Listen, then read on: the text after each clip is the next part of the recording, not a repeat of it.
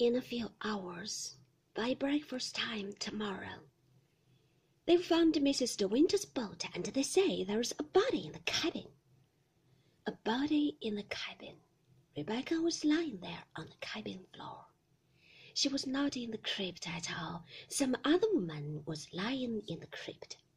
Maxim had killed Rebecca. Rebecca had not been drowned at all. Maxim had killed her. He had shot her in the cottage in the wood. He had carried her body to the boat and sunk the boat there in the bay. That grey, silent cottage, with the rain pattern on the roof. The jigsaw pieces came tumbling thick and fast upon me. Disjointed pictures flashed one by one through my bewildered mind.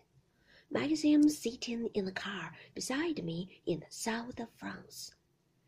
Something happened nearly a year ago that altered my whole life. I had to begin living all over again. Maxim's silence, Maxim's moods, the way he never talked about Rebecca, the way he never mentioned her name, Maxim's dislike of the cove, the stone cottage.